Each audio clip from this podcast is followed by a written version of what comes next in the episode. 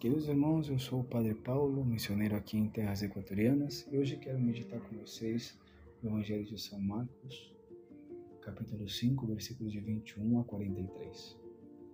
Queridos irmãos, é interessante notar que desde o domingo passado, não, em vários evangelhos desta semana, Jesus dá ordens. No domingo passado, por exemplo, escutamos Cristo dando ordens ao vento e ao mar Silêncio, cala-te. O vento cessou, as ondas se acalmaram. Na sexta-feira escutamos a cura do leproso, quando Cristo disse: Sim, quero, fica limpo, e se desaparece a lepra. Ontem escutamos a cura do, do, centur, do empregado do centurião, ao simples querer de Cristo. Hoje escutamos a ressurreição desta jovem, quando Cristo disse: Talitacum, jovem, levanta-te. Em todos esses evangelhos, queridos irmãos, notamos uma coisa em comum, que a palavra de Cristo não é somente palavra, senão que é realidade, um fato. Tudo que Cristo disse se tornou realidade. Por isso se disse que a palavra de Deus é viva e eficaz, que a palavra de Cristo é vida, cura, liberta. Ou seja, cada palavra que Cristo pronunciou está acompanhada de sua graça. Não são palavras vazias, não são somente explicações ou conselhos.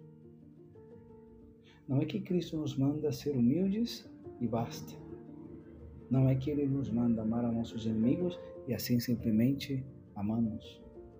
Tampouco que nos mande suportar os sofrimentos e, e seja fácil de suportá-los, não. Cristo nos manda, porém, este seu mandato está acompanhado de sua graça, que é justamente o que dá vida à sua palavra, que torna realidade. Do contrário, as palavras de Cristo seriam como o vento, seriam lindas palavras, porém não se cumpririam. É como que cada palavra de Cristo, queridos irmãos, fosse como a chuva que cai na terra e não pode voltar para o céu sem dar frutos. Porém, o segredo está em onde cai esta palavra, em que ouvidos, em que coração.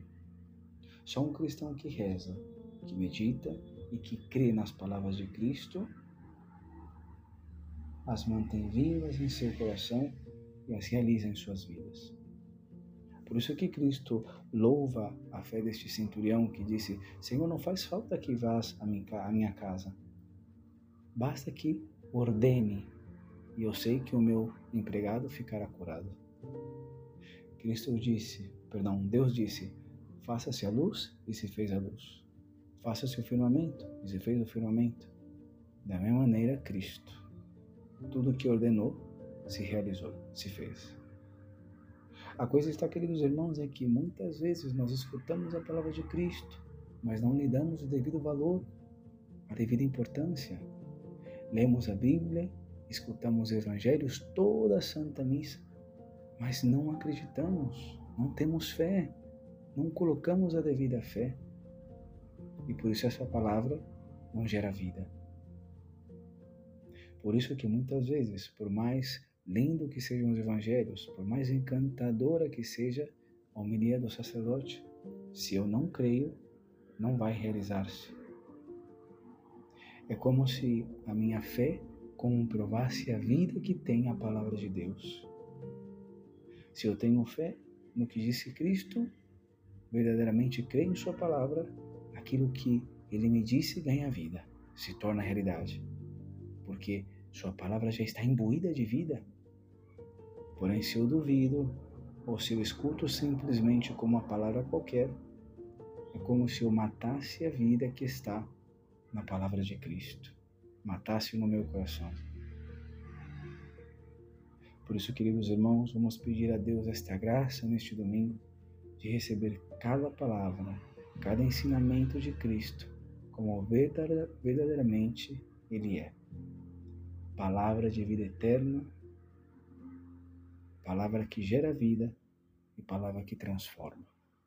Ave Maria Puríssima, sem pecado concebida.